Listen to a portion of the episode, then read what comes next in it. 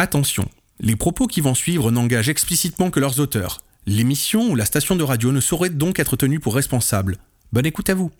Vous êtes sur Radio Delta, la radio qui rayonne entre les oreilles. Bienvenue dans le Poste Zéro, l'émission qui réfléchit les miroirs brisés. Pandémie, couvre-feu, repli identitaire, c'est un terreau fertile pour les spéculations en tout genre. Depuis bientôt 30 ans, lorsque les situations se font compliquées, on nous parle de retour au Moyen Âge. En 93 déjà, Alain Minck titrait un de ses livres Le Nouveau Moyen Âge. Depuis, la culture populaire en a fait un sujet régulier et les journaux font de plus en plus de rapprochements entre cette période de l'histoire et notre monde actuel. Alors, on est allé poser la question des personnes qui voient le Moyen Âge de manière différente. Dans cette émission, on retrouvera Frédéric F., sociologue, auteur de romans qui se déroulent au Moyen Âge, mais aussi créateur du blog Moyen Âge Passion. Il nous donnera sa vision sur pourquoi nous aimons tant nous référer à ce Moyen Âge. Puis nous retrouverons Florian Besson, docteur en histoire, spécialiste des relations politiques au Moyen Âge, conférencier et auteur. Il nous donnera un éclairage sur le rapport de la culture populaire au Moyen Âge que nous fantasmons certainement. Et nous finirons par le très grand sieur Simon de Tuyère, enlumineur pop qui va sortir un recueil de ses plus belles œuvres d'ici quelques temps et qui regroupe toute une communauté de passionnés de pop culture moderne qui aiment détourner les choses à la sauce tapisserie de Bayeux. Vous êtes bien dans le poste zéro, l'émission qui transmet la lumière par réflexion et on se retrouve après ça.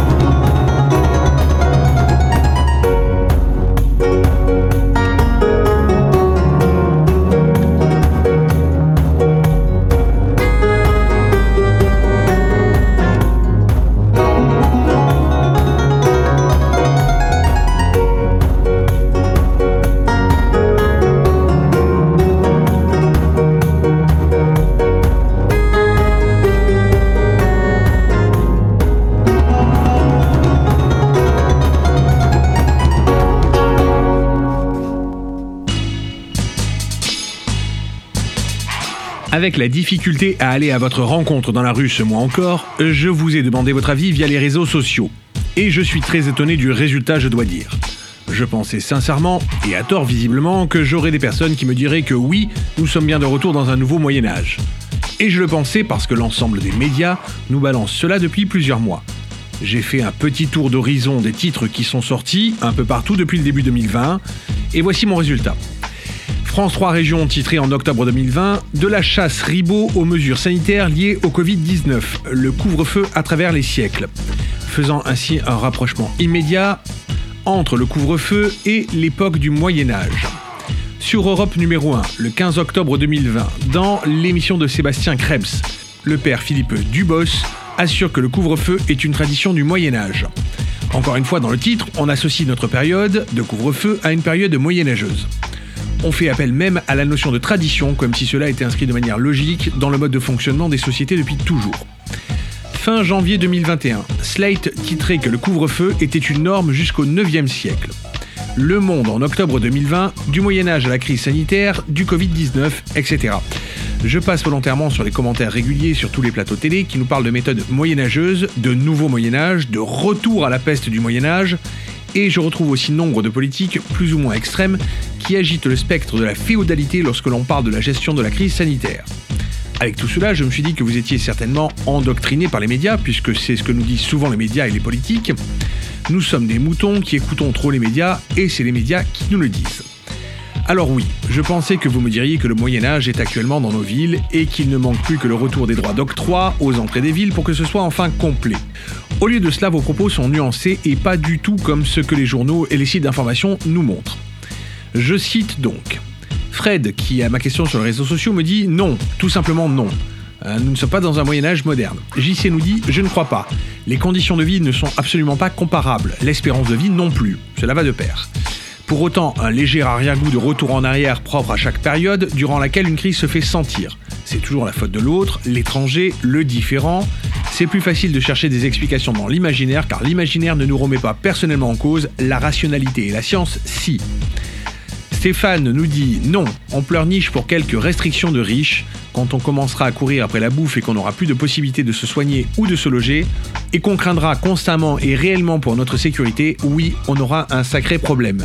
Fred nous rajoute donc euh, féodalité, espérance de vie minimale, mortalité infantile maximale, illettrisme, excès de froid, excès de chaud, pas d'eau courante, pas d'électricité, horizon de vie de quelques kilomètres, guerre de religion, guerre de pas religion, jacquerie, debout à l'aube, couché au crépuscule, travail courbé dans les champs entre répression, fanatisme, disette, famine, malnutrition, épidémie, des vrais hein, qui tuaient entre 30 et 50% de la population, injustice ici et au-delà, et en plus il n'y avait même pas de Nutella, je pense que nous avons fait quelques progrès. Igor quant à lui reste prudent, on ne le saura qu'après si après il y a. Voilà pour les avis les plus partagés au moment où j'enregistre. Donc, je suis surpris de ne pas trouver plus de personnes qui abondent dans le sens des médias, et je me demande si finalement nous ne serions pas plus intelligents et plus réfléchis que ce que l'on voudrait bien nous faire croire. Pour la peine, on se fait une pause musicale et on se retrouve juste après avec Frédéric F., sociologue, auteur et fondateur du blog moyenagepassion.com, pour voir si lui a un point de vue en adéquation avec les vôtres.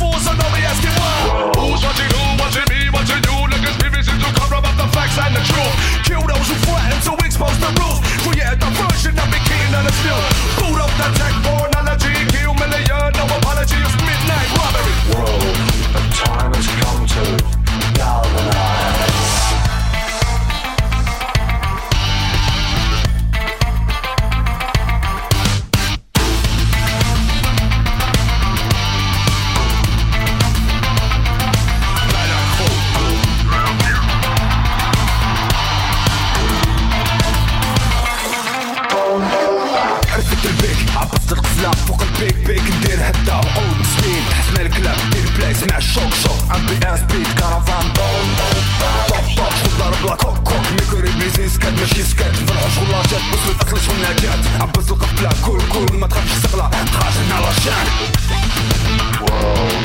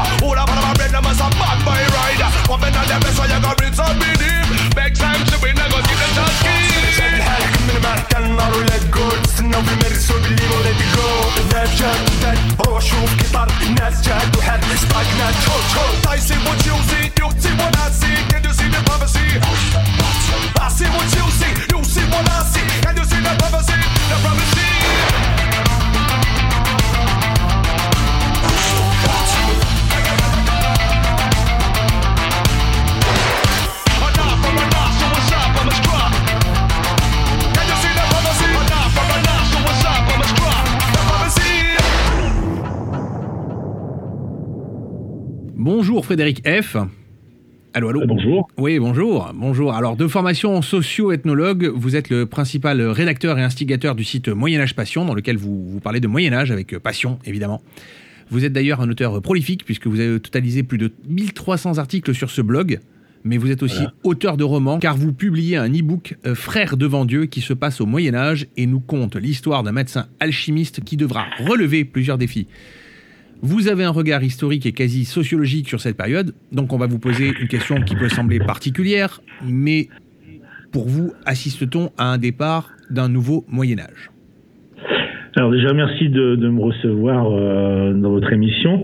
Euh, alors c'est une question qui est un peu, euh, on va dire, qui, peut, qui pourrait donner de l'urticaire à pas mal de médiévistes parce qu'on a tendance à penser que la référence au Moyen Âge est assez tronquée euh, euh, actuellement, quoi. C'est-à-dire qu'on se réfère souvent au Moyen Âge comme une période barbare, obscure, euh, et du coup, l'histoire, même si l'histoire se répète quelquefois, moi, il me semble qu'on est aujourd'hui très très loin du monde médiéval, quoi. Vraiment, quoi.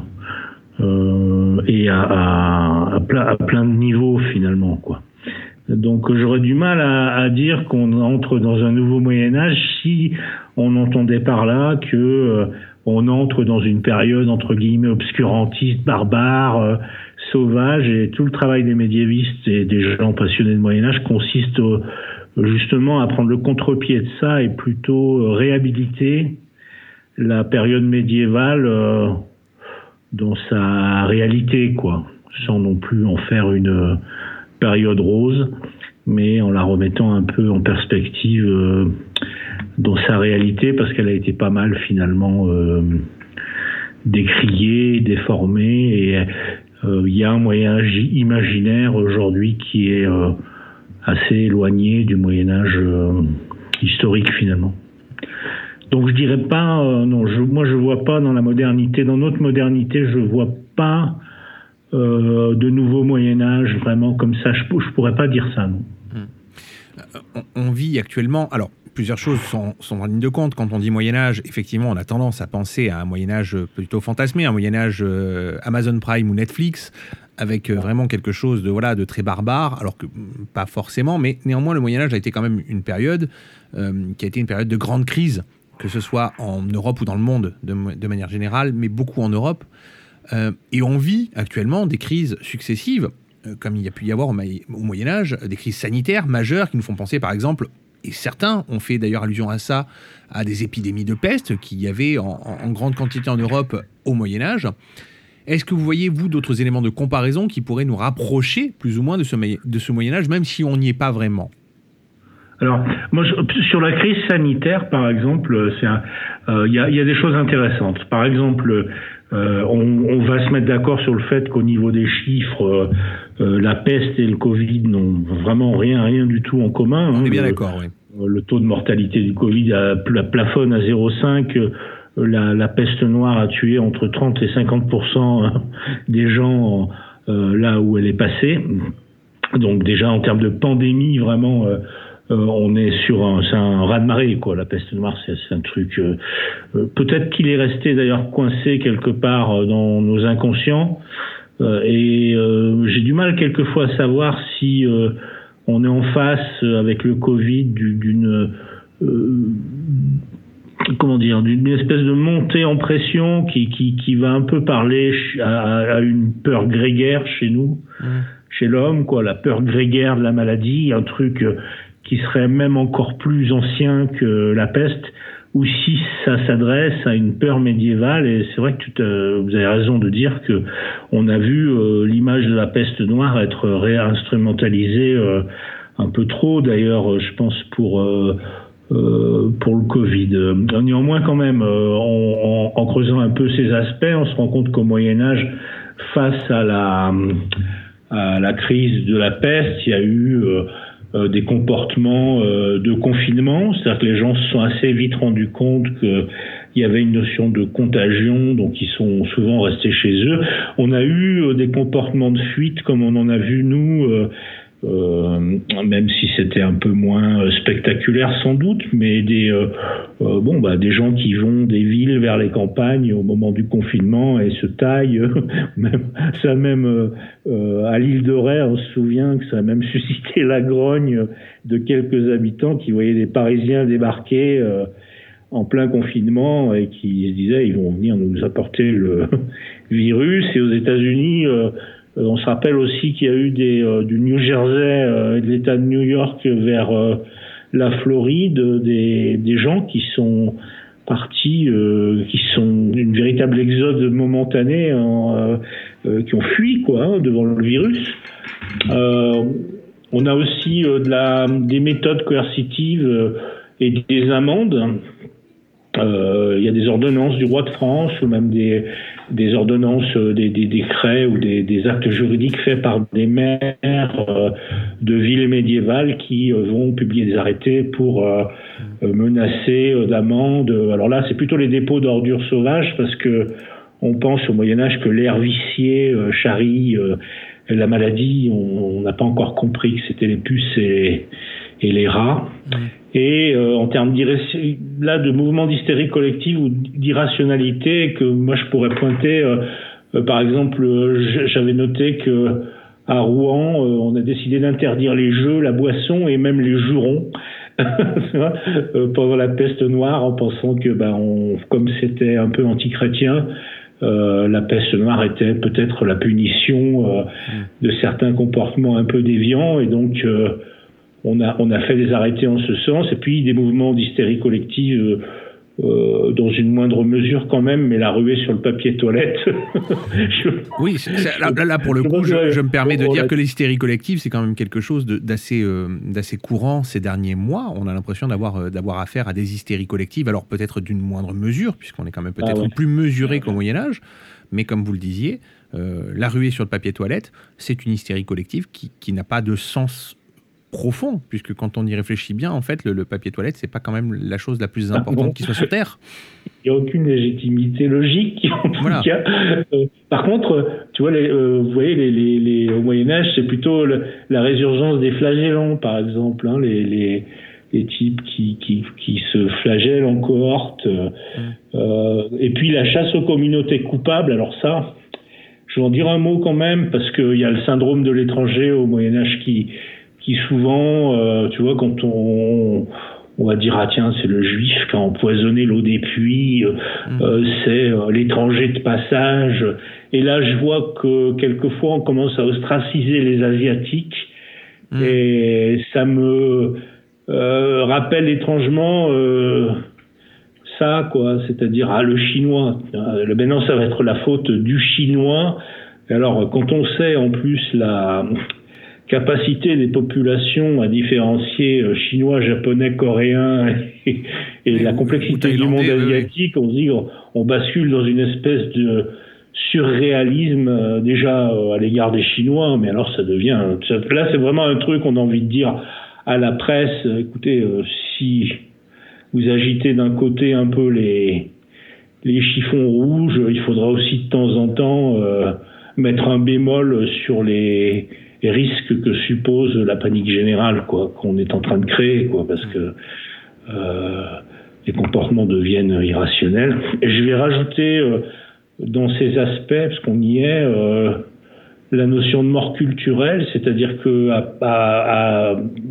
les conséquences des épidémies de peste médiévales, bien sûr, ont, changé totalement le visage de l'économie, mais ont changé le visage de la culture aussi, qu'il y a eu une disparition euh, énorme de, des milieux artistiques et intellectuels hein, qui sont morts là.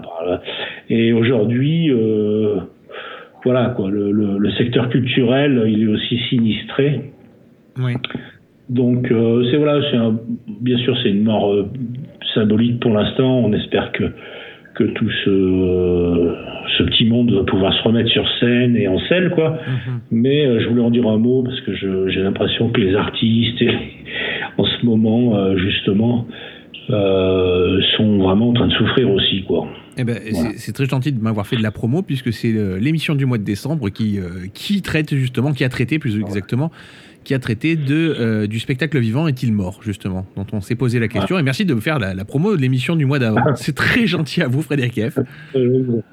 Je me permets simplement de, de, de noter un point l'une des particularités du Moyen Âge, euh, c'est la présence de deux classes principales qui composaient la, société, en gros. Hein. C'est-à-dire il y avait la noblesse, les seigneurs d'un côté, donc il y avait une classe plutôt haute ou moyennement haute, on va dire, hein, les seigneurs. Et puis il y avait le reste de la population euh, qui, était, voilà, qui était en général très en bas, euh, et qui n'avait pas forcément de grandes, grandes richesses. Et la richesse se, divisait vraiment en deux, en deux parties. Avec l'effacement de la classe moyenne actuellement, et avec tout ce qu'on a dit jusqu'à maintenant, c'est-à-dire avec tous ces petits parallèles qu'on voit par rapport au Moyen Âge, est-ce que vous voyez euh, comme un schéma qui vous ferait penser, qui pourrait vous faire penser que qu'on a déjà plus ou moins connu cette période dans le Moyen Âge?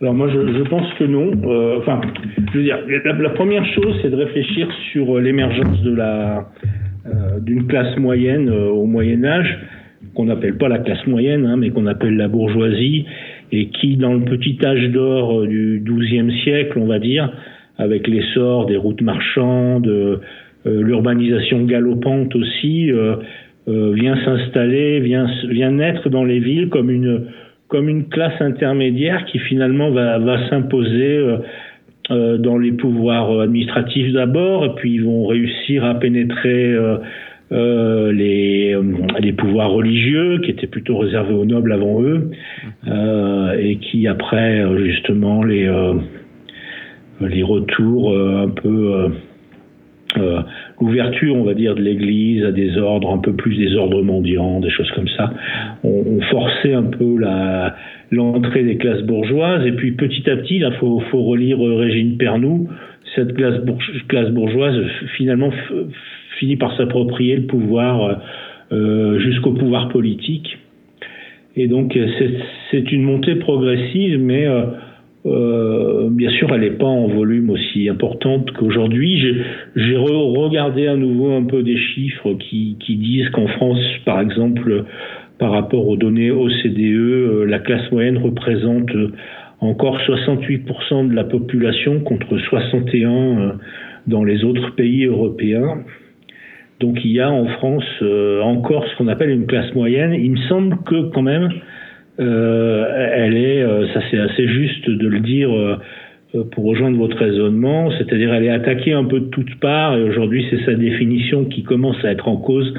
Moi je me demande si euh, c'est quelque chose que les gilets jaunes ont montré, il me semble, c'est que on peut on peut pas tout à fait confondre les les millions de personnes qui ont une sécurité de l'emploi qu'on appelle les fonctionnaires par exemple avec les petits chefs d'entreprise, les ouvriers, euh, les retraités. Et il me semble qu'il y a une ligne de démarcation euh, qui est devenue euh, la précarité finalement. Mmh. C'est-à-dire est-ce que est-ce qu'il faut raisonner en termes de classe ou est-ce qu'il faut raisonner en termes de précarité dans la le, le, le, les conditions de vie et peut-être même accès à la propriété. Hein. Quelqu'un qui a un appart ou une maison s'en sort sans doute un peu mieux que euh, quelqu'un qui est locataire avec des loyers prohibitifs. Euh, voilà. Il y a, il y a bon, ça c'est une première réflexion. Et puis ensuite il y a euh, la géographisation, je sais pas si on peut dire ça comme ça, mais oui, on peut, peut faire un néologisme. Est, au Moyen Âge de, de, dire bon, effectivement, on a une classe bourgeoise émergente plutôt en milieu urbain. Et elle s'est maintenue Aujourd'hui, euh, il y, a eu euh, bah oui, une, une, réjection ou une, éjection euh, des classes populaires plutôt à la périphérie des, villes parce que ça devient trop cher d'y habiter. donc. Ben, les, périphéries de villes, comme vous dites, les périphéries de villes aujourd'hui sont un peu similaires, à mon sens, hein, je, je, vais parler pour moi et que pour moi pour le coup, sont un peu similaires aux périphéries des, des, des cités médiévales. Euh, les périphéries des cités médiévales ne comportaient que des gens qui étaient euh, sans le sou, hein, clairement. Euh, la, bourgeoisie, la bourgeoisie s'est installée dans les cités et, a repoussé les gens qui avaient moins vers l'extérieur des cités et donc vers, vers les périphéries, clairement. Ce mouvement, c'est un mouvement que je pense qui, qui, se répète bien sûr, à ceci près qu'évidemment la, la classe agricole qui est, quoi qu'on en dise, je pense au Moyen Âge pas la plus démunie.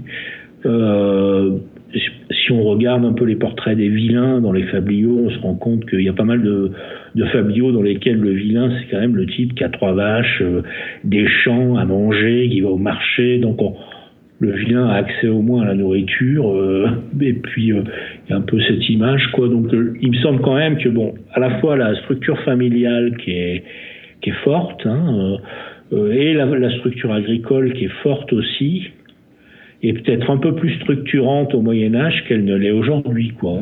Moi, je serais presque plus inquiet par notre modernité, euh, paradoxalement, que par euh, les conditions de vie féodale. Bon, c'est un peu abrupt de le dire comme ça.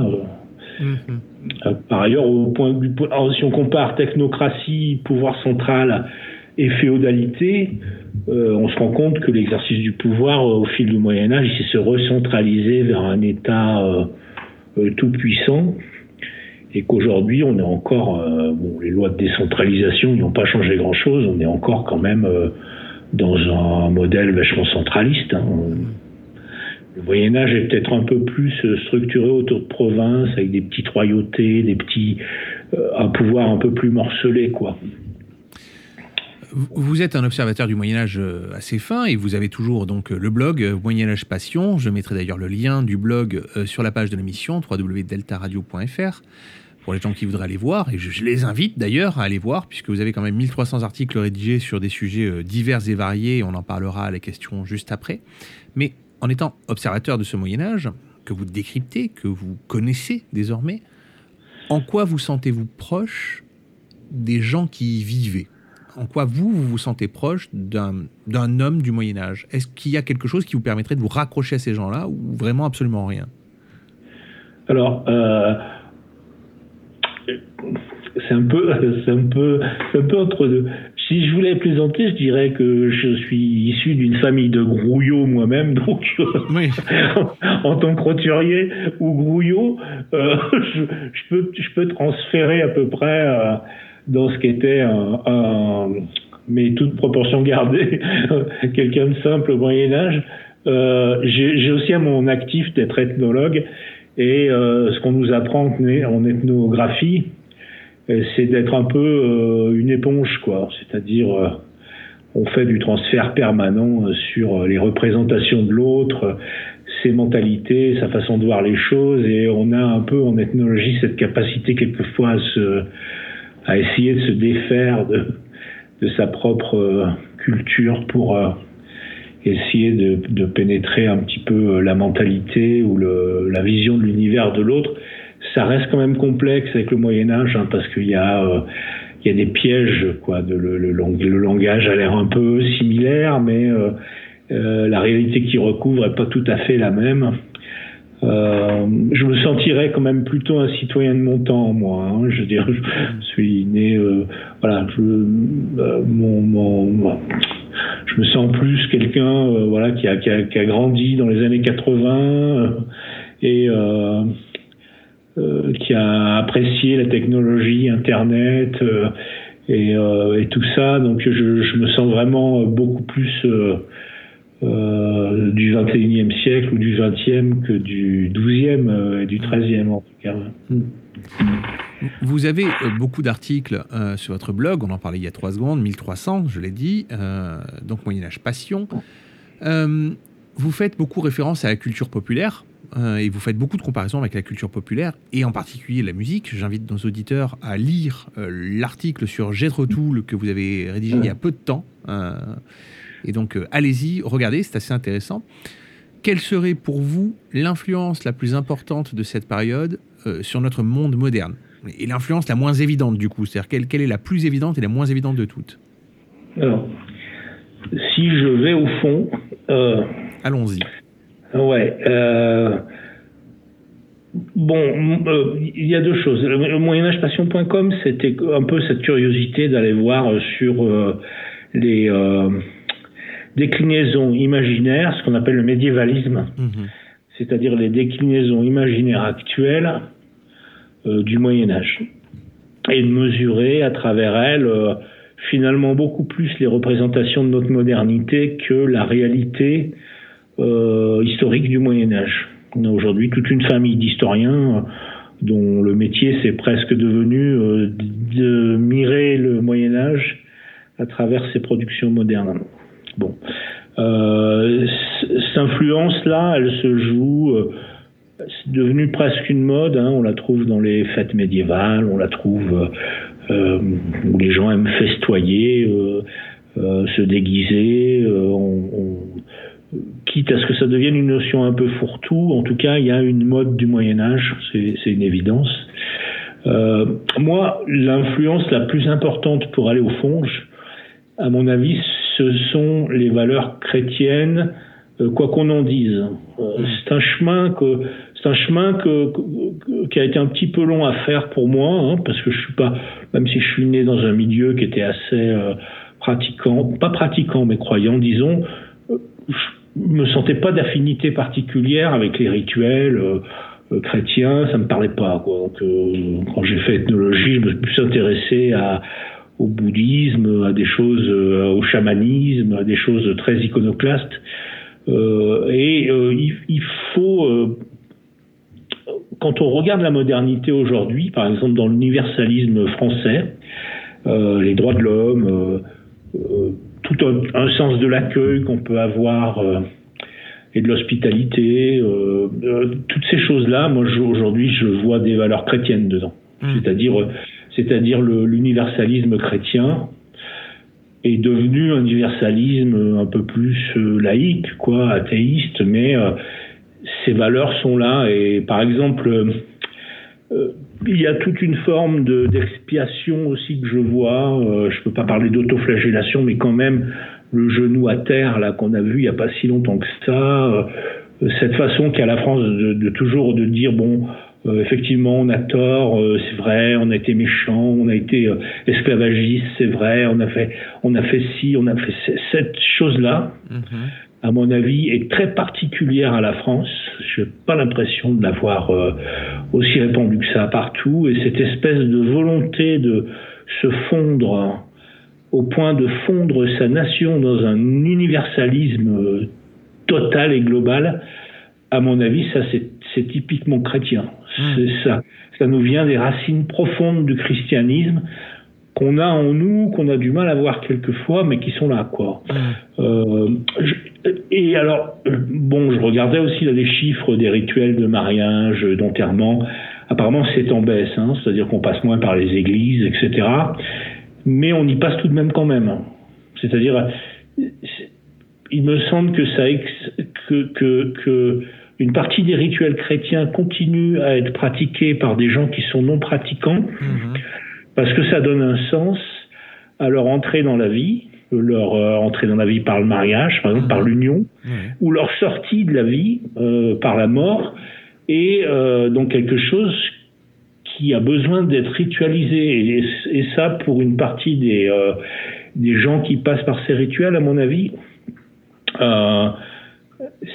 c'est une survivance aussi chrétienne, moins, moins forte, moins, moins, peut-être moins évidente que l'universalisme dont je parlais. Mm. Et alors, l'influence la moins évidente, paradoxalement, euh, pour moi, c'est aussi celle des valeurs chrétiennes. C'est-à-dire que euh, on a ça, c'est présent, c'est là, et, et, en même temps. Euh, euh, on a le contre-pied complet, quoi. C'est-à-dire, on a une ère euh, du matérialisme, euh, la mort du sacré, beaucoup de croisades athéistes ou en tout cas de, de velléités, de critiques à l'égard des racines chrétiennes françaises.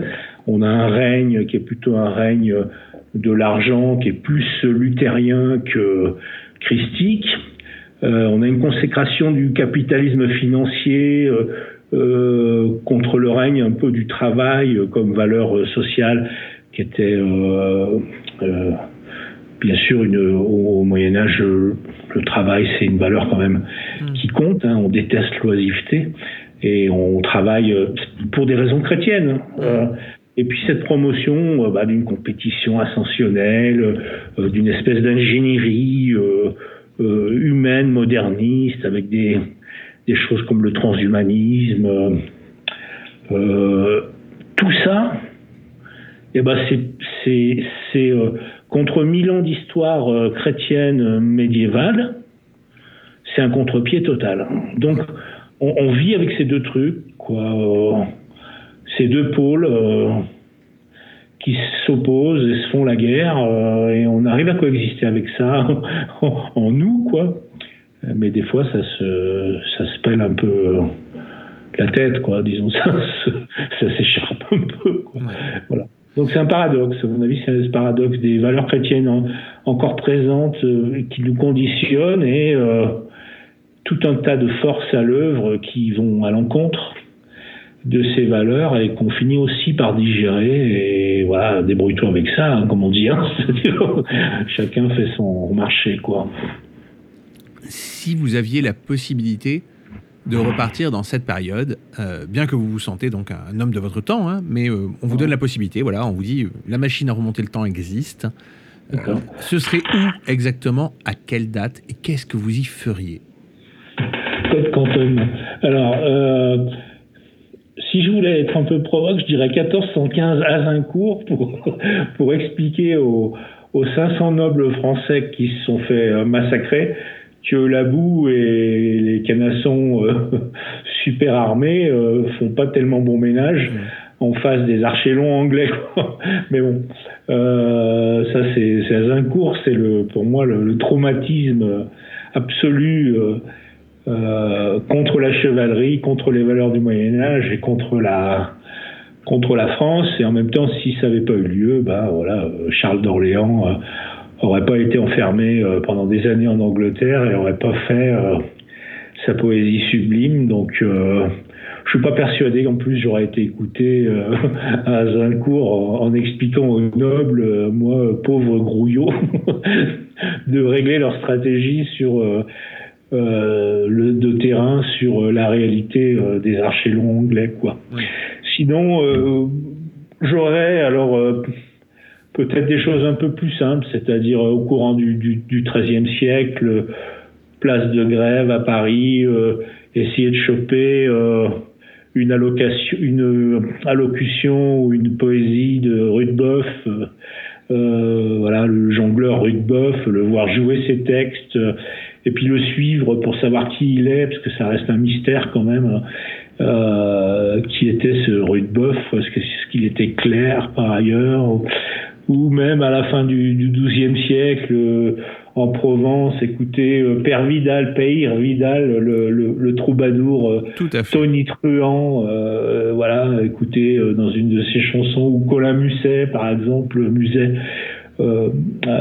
Voilà, peut-être assister comme ça, comme une petite souris au, récital d'un de ces d'un de ces auteurs du Moyen Âge pour voir comment tout ce qu'on n'a pas appris dans les manuscrits, c'est-à-dire toute l'oralité avec ses gestes, ses mimiques, euh, qui sont pas passés dans l'écrit des manuscrits, comment il venait régler euh, peut-être une sorte de deuxième degré qui s'est perdu, euh, euh, même si on, continue de voir un peu l'humour d'un Rudebeuf à travers ses textes, mais je serais curieux de savoir à quel point son jeu pouvait croiser, par exemple, qu'on pourrait appeler la comédie dell'arte, c'est-à-dire euh, quelque chose d'un peu burlesque et tellement exagéré qui s'est perdu euh, à l'écrit, quoi, finalement.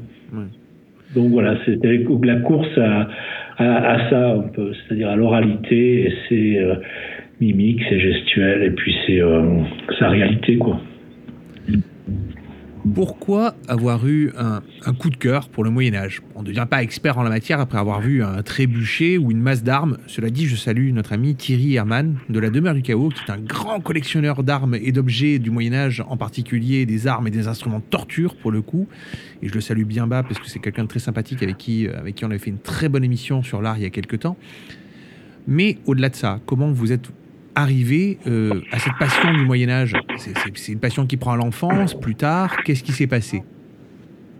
Alors déjà, il faudrait que j'aille m'intéresser de plus près à ce Thierry Herman. ça pourrait peut-être lui intéresser de faire des articles sur notre site. Euh, en fait, j'essaye de m'ouvrir de ah, plus en plus à d'autres. Thierry Herman, c'est le, le, fondateur de la Demeure du Chaos à, à Lyon et euh, il a déjà une très très très très grosse activité à la Demeure du Chaos. Mais euh, oui, effectivement, vous pouvez toujours le contacter. S'il si, veut faire un ou deux articles exclusifs de temps en temps. Là, je suis contacté par une, une, master, une masterante à l'école des hautes études qui me propose de, qui est actuellement en stage à la BNF et qui me propose de partager euh, des articles sur des manuscrits euh, rares qu'elle étudie. Donc euh, ah. c'est vrai que ouais, je, je, je voyagepassion.com entre dans une phase où je me dis j'aimerais bien avoir, euh, j'en profite euh, pour, pour, pour, faire un appel du pied. Oui, allez-y, euh, faites, votre, faites votre appel du pied, on vous écoute. Pardon, je fais un petit peu ma cuisine, mais si, si je pouvais avoir des auteurs euh, qui viennent me donner la main sur des sujets et puis qui, qui ont envie de s'exprimer, voilà, ce serait avec plaisir.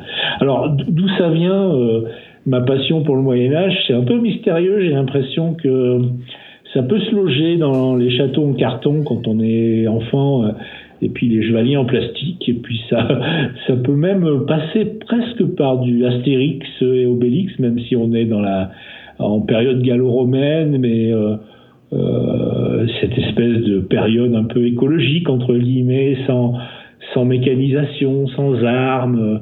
Euh, et puis après, ça continue avec euh, la découverte peut-être de Tolkien autour de, de 17 ans, puis d'Escalibur, de John Borman, euh, du Sacré Graal, des Monty Python. Et c'est un ensemble de références, en fait, qui fait qu'on s'y intéresse. Et puis ensuite, bon, même quelques jeux vidéo, j'ai qui, m'ont assez euh, plu comme ça sur, la période. Euh, mais voilà, c'est venu petit à petit. Je m'y suis penché avec un peu plus de sérieux. euh, en 2009, on va dire, quand j'ai commencé à rédiger mon premier roman d'aventure sur le Moyen Âge, où, là j'avais besoin de me documenter, donc je suis allé piocher dans tout ce que je trouvais. Et j'y ai trouvé tellement de contre-pieds avec les idées reçues qui m'habitaient autant qu'elles habitent n'importe qui, hein, euh, et qu'il faut aller chercher à déconstruire, que, que bah voilà, petit à petit, je, me, je, je suis reparti euh, à la course aux idées reçues en me disant tiens, c'est marrant parce que plus je lis, euh, euh, plus je me rends compte que j'en avais une, une idée fausse. Et ensuite, quand j'ai engagé mon deuxième roman, là on est en 2016-2017, j'ai décidé euh, d'en faire un, un peu une base de données en me disant bon bah alors si tu te documentes, si tu lis, autant que tu fasses quelques articles à chaque fois que tu trouves euh, dans ces errances euh, un peu cette aventure un peu euh, sans guideline, on va dire, euh, bah, peut-être écrire un article à chaque fois que tu trouves un truc. Et puis c'est devenu euh, une encyclopédie, quoi. C'est le truc du facteur cheval. Il a peut-être commencé par une pierre et puis un jour il s'est retrouvé avec euh, avec un truc énorme dans son jardin. Je confirme, c'est bien le problème du facteur cheval. Pour avoir été, pour avoir été euh, voir l'œuvre monumentale du Ah bah facteur voilà. cheval, il a commencé effectivement avec une pierre sur laquelle il a trébuché. Il a trébuché pendant, sa j'adore. tour- pendant sa tournée, il a trébuché, il a tapé dans une pierre, il a trouvé une forme un peu bizarre et il, il s'est dit tiens, elle est sympa, qu'est-ce que je pourrais en faire? Il s'est gardé dans un coin et puis voilà. C'est parti de là d'une pierre. Ouais, c'est un peu comme ça. J'adore euh, ce personnage. D'abord, je suis né euh, à, à moins de 15 km d'Autrive, hein, donc euh, euh, pour nous, c'est un héros dans la région. Le- on y va euh, 12 fois par, par, euh, pas dans l'enfance, on a l'occasion d'y aller une fois tous les trois ans. Quoi. Et puis, euh, cette idée de le- l'encyclopédie médiévale, mais euh, du, euh, comment, comme les hommes du Moyen-Âge la, la faisaient, tu sais, le trésor de. Euh, le type qui se dit moi je vais faire une encyclopédie quoi. Ça au XIIe siècle. Bon tu dis encore ça va il a ok.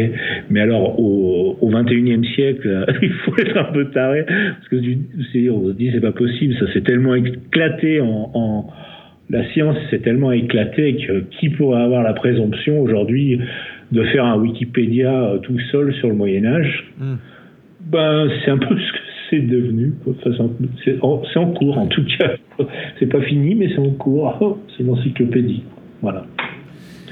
Merci énormément Frédéric F pour votre temps. Euh, Vous avez un nouveau projet pour cette année 2021, une exclue peut-être, euh, un nouveau truc, quelque chose qui sortirait, un nouveau livre, qui sait? Alors, j'ai plusieurs choses. Il y a une série hum- euh, audio humoristique que j'ai faite il y a quelques temps de ça. Je suis un peu tombé dans le complexe du kangourou, donc je ne l'ai pas encore publié, mais je suis en train de finir de travailler dessus. Et peut-être que je la lancerai sur YouTube. C'est une série qui se passe au Moyen Âge, donc euh, avec des épisodes courts, un peu, euh, euh, un peu à la Camelote. Voilà. Et euh, sinon, bah, je suis sur un autre livre, mais qui aura pas pour thème le Moyen Âge, celui-ci, où je ferai un saut dans le temps plutôt en, en anticipation, à défaut d'être en science-fiction, mais on va dire en 2030, euh, pour réfléchir justement sur des problématiques actu- actuelles comme le transhumanisme et des choses qui nous interpellent tous, quoi. La bioéthique, ce genre de choses. Voilà. Ben, merci beaucoup. Merci énormément. On peut retrouver votre ouvrage euh, Frères devant Dieu depuis votre site moyenagepassion.fr. Je mettrai les liens. .com, point .com, moyenagepassion.com. Je mettrai les liens vers vos pages Facebook et YouTube sur la page de l'émission www.deltaradio.fr. Et nous, on se retrouve après la pause. Merci encore Frédéric F. Merci beaucoup, Mitch. Merci.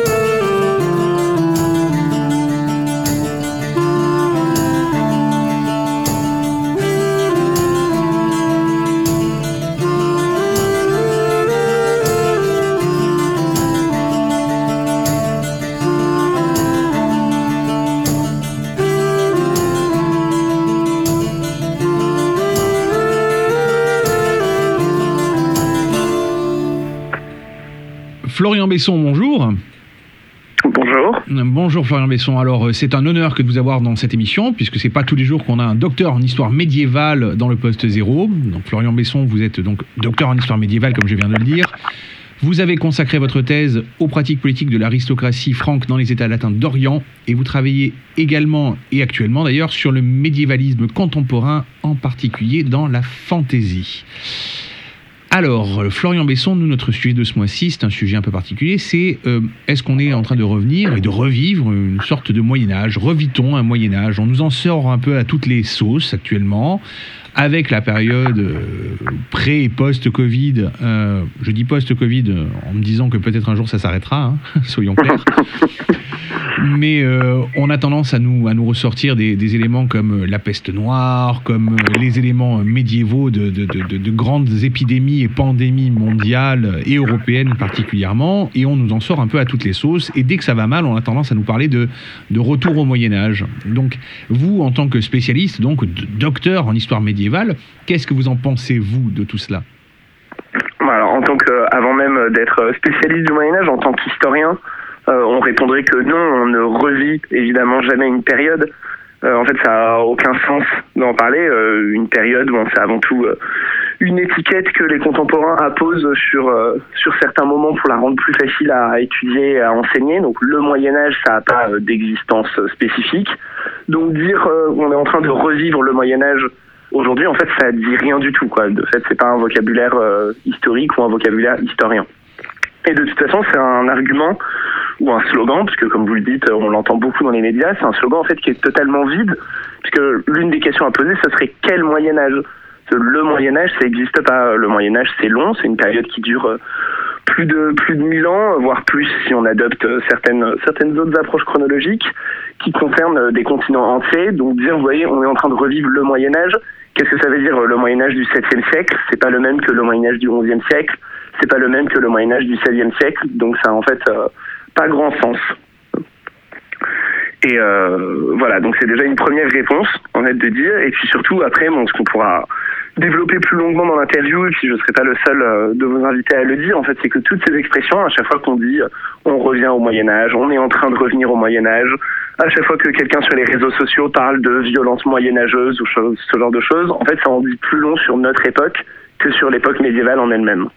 Le fait est que euh, aujourd'hui, effectivement, comme vous le disiez, on a tendance à nous en servir un peu à toutes les sauces et puis à nous parler de, de violence médiévale. Alors déjà, est- est-ce que le Moyen Âge c'était vraiment, déjà pour replacer peut-être les choses dans leur, contexte, est-ce que le Moyen Âge était vraiment une période euh, si trouble et surtout euh, barbare? Puisqu'on a tendance à nous dire que c'était une période où la barbarie faisait, quasiment loi. Encore une fois, du coup, euh, même réponse qu'au début. euh, C'est un peu, c'est un peu lourd, mais c'est important de le redire. Le Moyen Âge, ça veut, le Moyen Âge, ça veut rien dire. On peut pas généraliser en disant le Moyen Âge c'est comme si, le Moyen Âge c'est comme ça. Euh, Il y a plus d'écart entre Clovis et Louis XI qu'entre Louis XI et nous, chronologiquement. Donc ça n'a pas de sens de dire euh, le Moyen Âge c'est comme ça. Ce qui est vrai, c'est que les différentes sociétés médiévales qui ont existé, elles ont un autre rapport à la violence forcément, euh, comme toutes les autres sociétés euh, dans le temps et dans l'espace, elles ont d'autres normes morales, d'autres pratiques politiques, d'autres valeurs anthropologiques, et notamment elles ont un autre rapport à la violence, ce qui fait qu'il y a un certain nombre de pratiques médiévales qui nous paraissent aujourd'hui très violentes, euh, que ce soit par exemple dans la justice, le fait de mutiler les coupables, ou le fait de torturer les accusés pour obtenir des aveux, c'est des choses qui aujourd'hui nous paraissent très violentes, et qui sont souvent représentées dans les films, dans les séries, pensons à Game of Thrones par exemple, ce genre de choses. Mais à côté de ça, il y a sûrement un grand nombre de nos pratiques contemporaines qui paraîtraient en fait très violentes si euh, un homme du XIe siècle ou du XIVe siècle était transporté dans notre époque. Et il serait sûrement le premier à trouver qu'un certain nombre de choses qui nous semblent tout à fait normales sont en fait d'une grande violence, euh, que ce soit une vraie violence ou une violence symbolique. Euh, Il y a qu'à voir la violence de nos beaux guerres, par exemple, euh, quand on parle de centaines de milliers de morts euh, dans des batailles de quelques heures, c'est plus que euh, les morts dans, euh, j'imagine, euh, toutes les batailles médiévales ajoutées. Ou au niveau violence symbolique, si on allait regarder du côté du chômage, par exemple, du côté du nombre de gens qui vivent dehors, etc., c'est des choses qui auraient beaucoup choqué les médiévaux, puisque évidemment, c'était pas euh, la façon dont leur société était structurée ou articulée. vous avez aussi un regard sur, euh, sur notre époque, puisque vous, euh, vous avez écrit un livre concernant justement, coécrit, excusez-moi, un article sur Game of Thrones, justement. Vous parlez de fantasy, et je sais que votre spécialité, c'est justement c'est le regard par rapport à la fantasy, donc par rapport à notre univers moderne. Mhm. Est-ce que Game of Thrones, Camelot, pour ne pas le citer, tiens, ont participé à cette espèce d'essor de cette espèce d'essor, on va dire, de, Moyen Âge fantasmé, puisqu'a priori le Moyen Âge, euh, comme, on le, présente aujourd'hui, c'est un fantasme. Il n'a pas existé comme on le présente, et du moins, s'il a existé, il a existé sur des périodes très courtes. Euh, et, et, comme vous le disiez, il y a plus d'écart entre euh, Louis XI et Clovis qu'il n'en a eu aujourd'hui, quoi. Donc, est-ce que toute cette fantaisie, tout ce qu'on nous sert à la télévision, sur Netflix et ailleurs, ça a participé à cet essor? Oui, oui, c'est sûr, c'est évident. C'est toujours très difficile de mesurer euh, à quel point ça a pu participer, parce que c'est compliqué en fait de faire un espèce de diagnostic de l'imaginaire collectif en disant euh, telle idée vient de là, telle idée vient de là, parce qu'évidemment en fait tout se mélange. Mais ce qui est sûr, c'est que euh, ces séries, ces films, elles participent d'une mode du Moyen Âge contemporain qu'on voit euh, depuis euh, une vingtaine d'années. Hein. Je suis loin d'être le premier à le dire. Euh, les médiévistes le soulignaient, Jacques Le Goff, il le soulignait déjà au milieu des années 90. C'est une espèce de mode du Moyen Âge qu'on retrouve par exemple dans les fêtes médiévales organisées dans les villes françaises pendant l'été, etc., etc. Et c'est sûr que du coup, ça influence de réceptions et de réappropriation de la période historique. Pour prendre un exemple tout récent, hier ou avant-hier, je crois, on a entendu Rudy Giuliani, l'avocat de Donald Trump, dans l'un des discours dont il a le secret, un discours toujours calme et mesuré, appelé un jugement par combat, quelque chose de totalement, euh, bah, totalement surréaliste, en disant que Trump était prêt à se battre pour défendre sa réputation et en demandant un jugement par combat. Et ça, typiquement, c'est sûr que ça vient de Game of Thrones, en fait. Parce que c'est une vraie pratique médiévale, le jugement par combat, mais qui était un peu passé de mode dans euh, la fantaisie, dans le médiévalisme contemporain, que Game of Thrones a remis à la mode, parce qu'il y en a plusieurs dans Game of Thrones. Hein, notamment celui que se livre Oberyn Martel et la montagne pour euh, sauver Tyrion. Euh, quand il est accusé. Et là, donc clairement, en fait, quand Rudy Giuliani parle de ça, il a en tête le Moyen Âge, mais en fait, il a en tête un Moyen Âge euh, à travers Game of Thrones, en quelque sorte, on pourrait dire, un Moyen Âge à la sauce Game of Thrones. Qui s'en rend compte ou non D'ailleurs, ça se trouve à ce moment-là dans sa tête, lui-même, il pense peut-être pas à Game of Thrones, peut-être qu'il pense vraiment au Moyen Âge, d'accord, ou peut-être qu'il pense au catch ou à un match de boxe ou j'en sais rien. Mais en tout cas, peu importe, parce qu'à ce moment-là, son imaginaire historique, il a été façonné par ce que Game of Thrones a fait du Moyen Âge. Je, je, reprécise juste pour nos auditeurs, au moment où on enregistre, le Capitole a été envahi la veille. Donc euh, ceci explique aussi pourquoi euh, vous faites une, une, légère référence à, à Rudy Giuliani, qui avait un discours effectivement très mesuré, comme vous le notiez, avec euh, beaucoup de sympathie et, d'euphémisme. Euh, le fait est que vous avez aussi écrit un livre sur Camelot hein, de, mémoire. Euh, je mettrai d'ailleurs les liens euh, dans la page de l'émission pour les auditeurs qui veulent le lire. C'est un livre très intéressant. Euh, donc vous avez donc ce regard à la fois sur bon sur Game of Thrones, vous venez en parler, sur Camelot. Évidemment, on va juste aborder trois secondes. Camelot a peut-être, comment dirais-je, donné un côté sympathique à la légende arthurienne et donc à un espèce de Moyen Âge fantasmé, est-ce qu'on n'a pas tendance à toujours vouloir voir que le bon ou que le mauvais dans cette période-là et jamais, et jamais mesurer les propos justement si, sûrement, mais bon, ça c'est le propre un peu de, c'est propre de la fiction. Ça donne des versions plus simples, plus complexes que ce que les historiens et historiennes vont faire en venant toujours rajouter des nuances, etc. Donc, euh, faut pas faire de faux procès à la fiction. Quoi. Quand on regarde Camelot ou Game of Thrones, ce qu'on attend avant tout, c'est des histoires. Euh, des histoires euh, amusantes ou des histoires dramatiques, euh, c'est pas c'est pas des cours d'histoire quoi. Donc ça c'est assez normal. Après typiquement Game Camelot en fait tient souvent un discours assez mesuré, alors certes caricatural sur bien des points, mais l'une des grandes forces de Camelot c'est d'avoir fait voir et d'avoir fait entendre des médiévaux, des gens, parce que l'histoire de Camelot elle se passe au 5e siècle après Jésus-Christ, hein, dans la Bretagne en transition entre l'Empire romain et les premiers royaumes anglo-saxons. Et dans cette série, en fait, on entend des gens qui sont des gens comme nous, quoi. Et ça, je pense que c'est vraiment une des grandes forces de Camelot. On entend des gens qui s'engueulent avec leurs femmes, euh, qui sont inquiets de leurs enfants, euh, qui euh, se prennent la tête sur la qualité du vin ou sur la qualité du pain. Bref, des gens en fait qui ont des soucis très quotidiens, très ordinaires. Et ça, je pense que c'est assez intéressant parce qu'on a toujours tendance à penser que les gens d'avant, c'est des gens totalement différents. Euh, c'est des choses qu'on entend assez souvent. On en parle avec des gens qui sont pas familiers de l'histoire. Ils sont toujours étonnés quand on leur apprend que les médiévaux, ils aimaient leurs enfants, ou que les médiévaux, euh, ils avaient peur de tomber malade, ou que les médiévaux, quand ils étaient en voyage, euh, leur famille leur manquait, ce genre de choses. Vous voyez, on a toujours l'impression que avant c'était des espèces de proto-êtres humains qui n'avaient pas vraiment de sentiments, qui n'avaient pas vraiment de problèmes. Et je trouve qu'au contraire, hein, l'une des grandes forces de Camelot, en fait, c'est d'avoir incarné vraiment l'histoire, quoi, avec des vrais gens qui ont l'air d'avoir des vrais soucis, euh, des gens qu'on pourrait croiser dans la rue. Bon, ça passe aussi par l'utilisation hein, que Astier fait de l'argot, euh, le fait qu'il parle dans une langue euh, très familière et pas du tout dans la langue un peu empoulée des romans de fantasy, par exemple. Et du coup, ça c'est vraiment quelque chose de très très intéressant dans la série. Oh, vous, vous disiez à l'instant que justement ils étaient euh, très proches de nous puisqu'ils avaient des, aspirations et des, euh, et, des, et des problématiques qui étaient communes à nous. Euh, Une petite question, on va peut-être venir sur, sur ce sujet qui est est-ce que nous avons des choses qui nous rapprochent des médiévaux finalement? Puisque cette période-là, on la fantasme, on l'imagine, on, on la raconte sans vraiment la connaître, on y fait appel quand ça va pas, mais est-ce que finalement on a encore des choses qui nous rapprochent d'eux réellement, à, à part quelques lois, quelques, quelques lois et quelques, et quelques réflexes qu'on peut avoir gardés? Alors, euh, ouais, bon, c'est- c'est une grosse question en fait. Évidemment, on trouverait beaucoup de, on trouverait beaucoup de choses dans nos sociétés euh, que, qui viennent directement ou indirectement du Moyen Âge, euh, qui ont pu être euh, récupérées, qui ont pu être transformées euh, petit à petit, puisque l'histoire c'est l'histoire c'est long là aussi. Donc euh, entre le Moyen Âge et nous, il s'est passé beaucoup de choses. Il y a beaucoup d'autres strates qui sont venues s'ajouter. Mais c'est vrai que quand on se plonge dans les sources médiévales, dans les pratiques médiévales, Hein, c'est un peu ce qu'on essaye de faire avec le blog Actuel Moyen Âge, d'essayer de faire résonner le contemporain au regard de la période médiévale. On est assez surpris en fait souvent euh, de voir que pas mal de questions qui se posent aujourd'hui, c'est des questions qui se posaient déjà avec force à l'époque médiévale. Qu'est-ce qui, qu'est-ce qui vous plaît tant dans cette période-là, en tant qu'historien, je veux dire? En tant qu'historien, qu'est-ce que vous, vous trouvez de, d'excitant dans cette période-là? Voilà, c'est c'est dur comme question. Oui, je sais, c'est dur, mais en même, temps, en même temps, si on se posait que des questions faciles, ce serait simple. Non, non, mais c'est très bien. Euh, qu'est-ce qui, qu'est-ce qui me plaît dans cette période-là?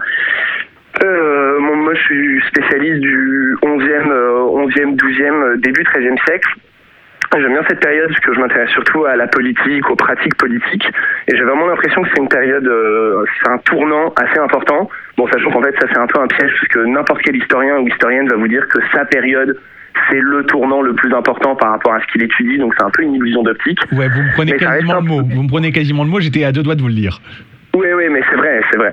D'accord, mais n'empêche que c'est vrai, on a vraiment l'impression qu'au XIIe, XIIIe siècle s'invente ou se réinvente un certain nombre de notions euh, extrêmement importantes quand on veut euh, penser notre politique d'aujourd'hui, que ce soit les notions de bien commun, euh, la notion d'État, la notion d'administration, et avec du coup un ensemble en fait de pratiques qui se développent et de problèmes concrets qui se posent à l'époque. C'est l'époque où se développent euh, les officiers royaux, notamment les officiers pour rendre la justice, les premières forces de police organisées, et avec du coup des problèmes très concrets qui se posent. Dès le XIIIe siècle, on se demande euh, comment est-ce qu'on juge des policiers? Alors on ne dit pas policiers à l'époque, mais voilà, vous avez compris, hein, comment est-ce qu'on juge des policiers, donc des agents de la force publique, quand ils outrepassent leurs fonctions. Quoi. Autrement dit, dès le XIIIe siècle, on se pose la question des violences policières. Comment est-ce qu'on contrôle ceux qui sont chargés de contrôler les autres Et pareil pour euh, les gens qui sont chargés de lever les impôts. Quoi. Comment est-ce qu'on contrôle la bonne marge de l'administration? Comment est-ce qu'on fait pour que le pouvoir soit exercé par certains pour tout le monde euh, pour le plus grand bien, etc. Et ça, c'est vraiment des questions qui se posent, ou plutôt qui se reposent, puisque ça puise beaucoup dans le droit romain à partir du XIIe, XIIIe siècle. Et là, je pense qu'il y a vraiment un moment d'inventivité politique euh, majeur à cette époque, souvent assez ignoré dans l'histoire de dans l'histoire de la politique. On passe souvent de la démocratie athénienne euh, aux lumières du XVIIIe siècle, et puis on oublie un peu tout ce qu'il y a eu entre les deux. Et je pense que là, il y a vraiment quelque chose d'essentiel quand on veut comprendre euh, le monde dans lequel on vit. Vous êtes un des spécialistes de la politique, donc euh, 11e, 12e, 13e siècle, puisque vous avez euh, en particulier étudié ça et vous l'avez présenté donc dans votre, dans votre thèse, si je me souviens bien. Mhm. Euh, J'ai une question qui va être encore une fois compliquée. Vous allez me dire c'est une question compliquée euh, à laquelle il est difficile de répondre, mais bon, j'aime bien les questions compliquées. Disons que qu'est-ce qui, à votre avis, bien évidemment, qu'est-ce que nous avons abandonné euh, depuis le Moyen Âge au niveau politique et qui pourrait, et qui aurait, on va dire, et qui pourrait avoir du sens encore aujourd'hui? Qu'est-ce qu'on a oublié de cette période-là, politiquement parlant, et qui aurait encore peut-être encore du sens, qui, aurait, qui nous montre au fond qu'ils étaient quand même beaucoup plus humains que ce qu'on nous le présente? C'est deux questions différentes, je pense. Qu'est-ce qu'on a oublié et qui montre qu'ils étaient plus humains? Ça, c'est assez facile de répondre. L'autre, qu'est-ce qu'il a oublié et qui aurait encore du sens aujourd'hui C'est plus dur parce que ça veut dire qu'il faudrait aller chercher dans le Moyen Âge des pratiques ou des valeurs dont on peut s'inspirer aujourd'hui. Euh, ce qui est toujours un peu compliqué à faire, déjà parce que c'est pas le boulot des historiens. Pour le coup, on étudie le passé, euh, on ne fait pas des prescriptions euh, médicales en disant voilà ce qu'il faut faire, voilà ce dont il faut se servir. Donc il faut faire attention à pas euh, à pas confondre les deux rôles. après, quand on étudie les sociétés médiévales, notamment quand on étudie les sociétés aristocratiques, on a l'impression que c'est des sociétés qui attachent un grand prix à la circulation du pouvoir, alors une circulation surtout symbolique, parce que ça reste des sociétés très hiérarchisées dans lesquelles les paysans en bas de l'échelle sociale, ils ont peu de pouvoir. Mais même en fait, ces paysans en bas de l'échelle sociale, ils sont finalement associés, ils sont consultés. Leur parole, elle est plus ou moins écoutée, ou en tout cas, on leur donne une voix, même si c'est pas forcément toujours pour l'écouter derrière. Et là, il y a peut-être des choses en fait. Il y a qu'il y a une pratique politique médiévale extrêmement complexe qui est beaucoup plus complexe que celle qu'on voit dans les séries. Encore une fois, dans les séries comme euh, Game of Thrones, on voit que des nobles qui se disputent pour savoir qui va être roi. On voit jamais de paysans, on voit jamais de bourgeois, on voit jamais de marchands, euh, on voit jamais en fait euh, les gens normaux, puisque la noblesse au Moyen Âge ça représentait peut-être 1 ou 2% de la population, donc on voit pas les 95% des gens. Et quand on se plonge un peu en fait dans les rapports euh, plus complexes politiques entre l'aristocratie, la paysannerie, on voit qu'en fait cette paysannerie elle n'est pas passive. Les gens ils savent des époques, ils savent s'organiser en groupe, ils savent faire valoir leurs intérêts. Et là, il y a des choses qui peuvent nourrir. Euh, alors encore une fois, voilà, je fais pas de prescription en disant euh, voilà ce dont on devrait s'inspirer, mais il y a des choses qui peuvent nourrir, en tout cas, un certain nombre de réflexions contemporaines. Je vais faire juste une légère incartade vers euh, vers la culture, on va dire. Et je, me rends compte que euh, beaucoup de groupes de musique, tiens, euh, pour ne pas parler que de séries, puisque c'est vrai qu'on a parlé un peu de un peu de Game of Thrones et un peu de Camelot, mais en même temps, vous avez écrit un superbe bouquin qui s'appelle euh, Camelot, un livre d'histoire avec Justine Breton aux éditions Vendémiaire, et je mettrai encore une fois le, lien sur la page de l'émission. J'invite donc vraiment nos auditeurs à, se procurer ce livre si vous aimez à la fois l'histoire et Camelot, parce qu'il y a quand même deux trois trucs un peu intéressants, ne serait-ce que parce que vous posez une question simple qui est Merlin est-il le fils d'un démon et d'une pucelle? Et ça, c'est une question à laquelle il faut absolument répondre, vraiment. Au-delà de ça, on, va se poser deux secondes sur la, part musicale et j'ai remarqué que beaucoup de groupes beaucoup de groupes nordiques d'ailleurs, tiens, euh, aimaient bien ça, euh, adoraient faire appel euh, à, à l'imaginaire du Moyen Âge. Alors, le Moyen Âge nordique, pour eux, on va dire que c'était plus les Vikings qu'autre chose, mais ça n'empêche que c'est quand même une période sur laquelle beaucoup de groupes de métal, de black metal, de death metal, on va, on va, prendre toute la, toute la partie du, du métal en, grand, aiment se référer à ça, et même des, groupes un peu plus, un peu plus pop comme Jethro Tull par exemple, ont tendance à, à, nous, en, à nous en envoyer un peu comme si c'était euh, comme si c'était formidable d'un seul coup. Alors, pourquoi est-ce que la musique, la pop culture, a tendance à s'emparer de cette période-là? Est-ce que vous avez, vous, un regard d'historien là-dessus? Le Moyen Âge, en fait, euh, effectivement, il est très approprié euh, par la pop culture, et en fait, il est très approprié parce qu'il est facile à s'approprier. C'est facile parce que c'est tellement long, le Moyen Âge, tellement long, tellement vaste, qu'on y trouve toujours exactement ce qu'on veut au moment où on veut. Donc c'est super parce que c'est un espèce d'énorme fast-food dans lequel on est sûr de trouver son plat préféré au moment où on y rentre. À la différence de certaines autres périodes qui sont un peu moins plastiques, euh, l'époque moderne par exemple, ou même l'Antiquité gréco-romaine, dont on peut un peu moins faire ce qu'on veut, le Moyen Âge c'est facile. Donc c'est facile de effectivement de s'approprier des symboles venus de l'imagerie viking, de l'imagerie scandinave pour en mettre sur des pochettes de disques et faire des musiques à la gloire d'Odin, ce genre de choses. Mais de même, c'est facile en fait d'aller trouver un Moyen Âge, un Moyen, Âge chrétien, un Moyen Âge islamophobe comme celui aujourd'hui hein, que construit euh, l'extrême droite, par exemple. C'est facile d'aller trouver un Moyen Âge festif en allant puiser du côté des carnavals et du côté des pèlerinages pour nourrir toutes les fêtes médiévales qui ont lieu pendant l'été. C'est facile d'aller chercher du côté des tournois et des batailles pour organiser des reconstitutions euh, ou des spectacles comme au Puy du Fou à Carcassonne, etc. etc. Les spécialistes du médiévalisme, comme euh, l'italien Tommaso di Carpegna Falconieri, qui a écrit un livre qui s'appelle Médiéval et militant, ils mettent bien ça en avant. Ils expliquent que le Moyen Âge, voilà, c'est une période plastique parce qu'elle est tellement vaste que euh, c'est hyper facile de trouver pile ce qu'on veut quand on veut. En fait, depuis que je vous écoute tout à l'heure, je me dis simplement la chose suivante. Je me dis, finalement, on ne revit pas le Moyen Âge, parce que revivre une période, ça n'existe pas. Quoique, euh, je connais quelqu'un qui m'a dit un- une fois, euh, l'histoire ne se répète pas, elle bégaye. Et je pense qu'il y a quelque chose de, de- de- de cet ordre-là. Je pense que l'histoire se répète vraiment pas, mais que quelquefois elle bégaye un peu, ou qu'on a tendance à y voir des choses qui ressemblent lointainement et qu'on les associe. Donc c'est peut-être pour ça qu'on nous l'envoie en travers la tête régulièrement et qu'on nous parle de Moyen Âge dès que ça va mal. Mais donc, si je vous écoute, euh, même si l'histoire ne se répète pas et même si on ne revit pas cette période, finalement, les gens du Moyen Âge et les aspirations des, des- des- des médiévaux sont assez proches de ce que nous vivons actuellement dans nos vies euh, quotidiennes, je veux dire. Euh, Mais bien sûr qu'elles sont assez proches. Les, gens, c'est des gens, que ce soit au Moyen Âge, euh, dans la Mésopotamie, en Amazonie ou 19e siècle ou aujourd'hui. Ça veut dire que les préoccupations des gens, quand on se plonge dans les sources, c'est euh, c'est euh, les préoccupations euh, normales qu'on a aujourd'hui. C'est vais-je trouver un travail? Euh, Mes enfants vont-ils grandir en bonne santé? Euh, La femme que j'aime va-t-elle daigner m'épouser Euh, euh, Mon Dieu, c'est la crise. Je risque de perdre mon emploi et de devoir retourner vivre chez mes parents. Euh, Telle maladie fait des ravages euh, et ça m'inquiète. Bref, c'est des préoccupations normales en fait. Les gens, c'est avant tout euh, des gens. oui, donc effectivement, nous sommes, bien plus proches des médiévaux par nos préoccupations du quotidien que par en fait euh, l'imagerie qu'on nous, donne, en fait, si je comprends bien. Oui, ça sans sans aucun doute.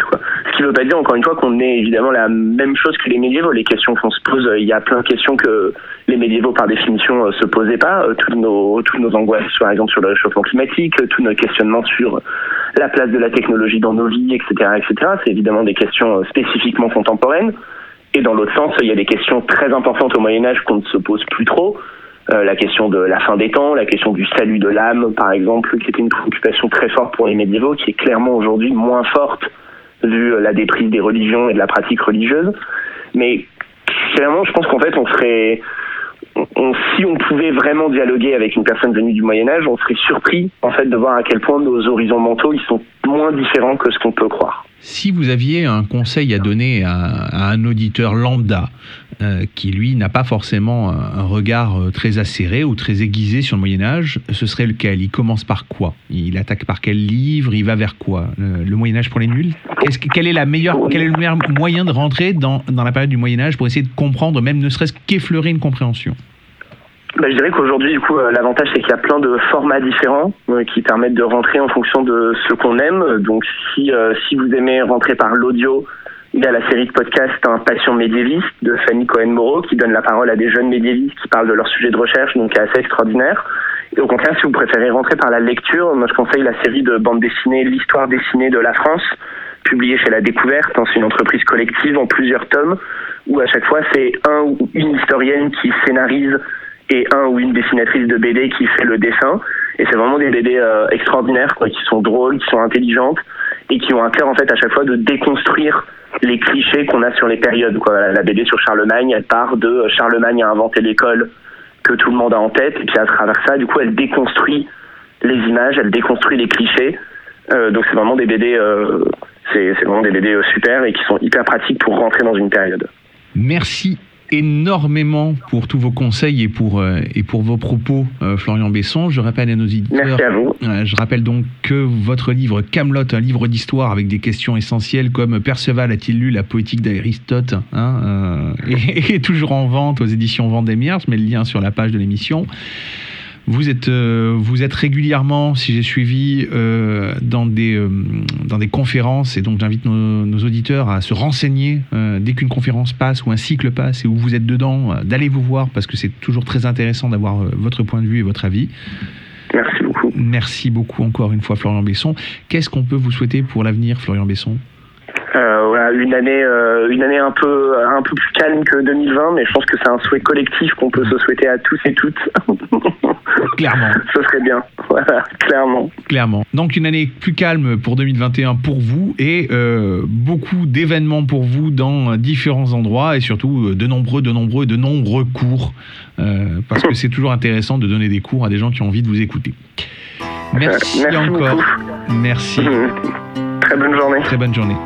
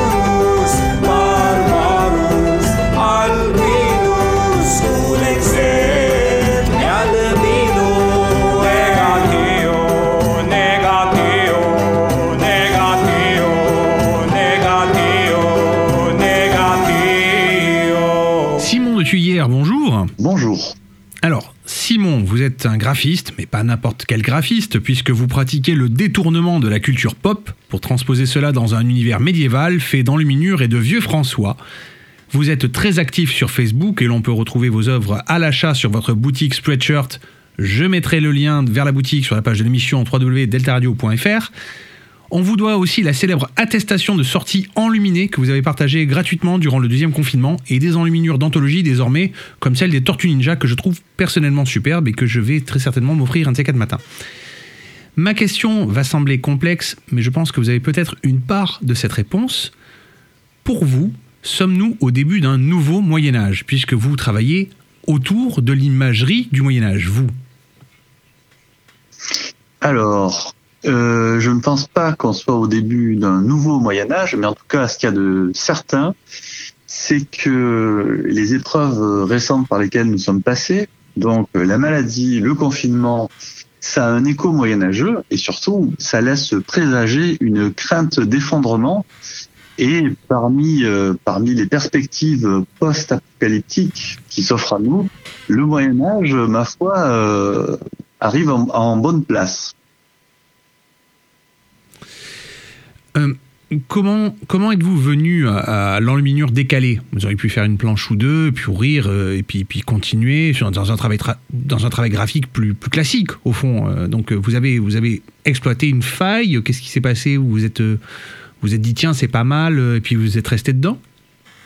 Eh bien, c'est le quelque part, c'est le, on va, dire, en toute humilité, c'est le succès qui, qui a parlé à ma place, puisque j'ai effectivement commencé à faire deux, enfin, j'ai fait une série, je crois, de quatre euh, parodies en luminure qui ont eu du succès, et je les ai publiées, et ça a très très bien marché. Donc, ça a été euh, SOS Fantôme, donc booteur de spectre, de spectre, et qui correspondait justement là aussi à un, Moyen Âge attendu quand on sortait de, du confinement. Mhm. Donc ils allaient chasser, euh, c'était les survivants qui allaient chasser le, le, fantôme euh, de, de la pestilence euh, à la fin du premier confinement. J'ai fait cette affiche, elle a très très bien fonctionné. Il faut dire qu'au moment où j'ai commencé euh, cette production, j'étais sur Facebook, mais je devais avoir, je sais pas, moins de 200 personnes avec qui j'étais ami. Alors les amis Facebook, on est bien d'accord, ça veut pas dire grand chose. Oui, c'est comme, être, c'est comme être riche au Monopoly, ouais, ça ne veut rien dire. Voilà, on est dans le même registre. Et donc, euh, il se trouve que j'ai eu plus de likes que ce que j'avais de, de personnes présentes sur ma sur ma page. C'est là aussi que j'ai découvert que sur Facebook, je suis assez novice malgré tout, euh, on pouvait partager la publication de quelqu'un d'autre. Et j'ai bien compris qu'en fait, les gens euh, avaient plaisir à partager euh, et à échanger avec les autres euh, mes illustrations. Donc j'avais une petite réserve, on va dire, que j'avais faite. Et c'est pas la première fois que je faisais ce, ce genre de, de bêtises, mais là, ça fait mouche, ça a plu. Et euh, comme c'est une esthétique qui me plaît et que je maîtrise, mais bon, on reviendra sans doute là-dessus plus tard, euh, j'ai pu aisément enchaîner. Et à partir de là, une espèce de petite communauté a fait son apparition. Euh, quand je parle de communauté, c'est parce que non content de partager ou de discuter avec moi, les personnes qui, qui s'expriment au travers des commentaires, notamment sur Facebook, s'expriment dans un pseudo vieux français. Alors c'est moi qui ai un peu initié ça en, en leur offrant des réponses euh, comme ça. Du coup, il y a un petit côté euh, jeu de rôle littéraire, donc c'est assez amusant.